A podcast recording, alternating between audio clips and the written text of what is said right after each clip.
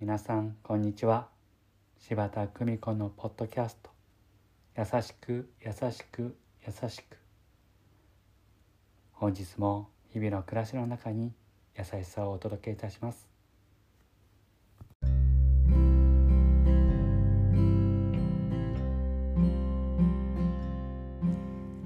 見取り師柴田久美子でございます。母が余命がありません。でも私とは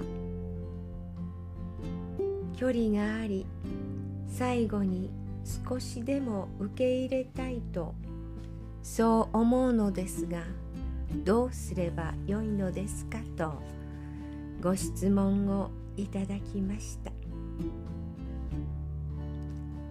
良い関係悪い関係そう決めているのはあなたです。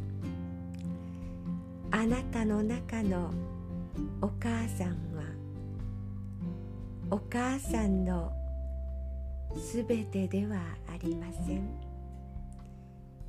しっかりと自分の中のお母さんと向き合い続ける覚悟をなさって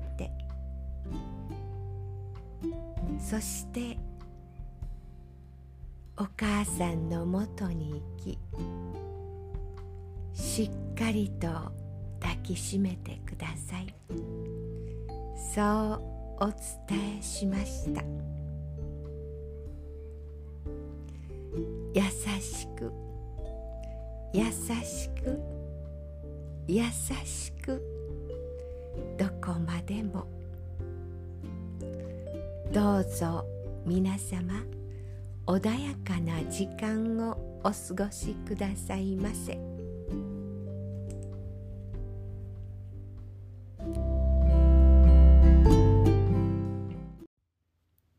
ご視聴ありがとうございました今日も素敵な一日をお過ごしください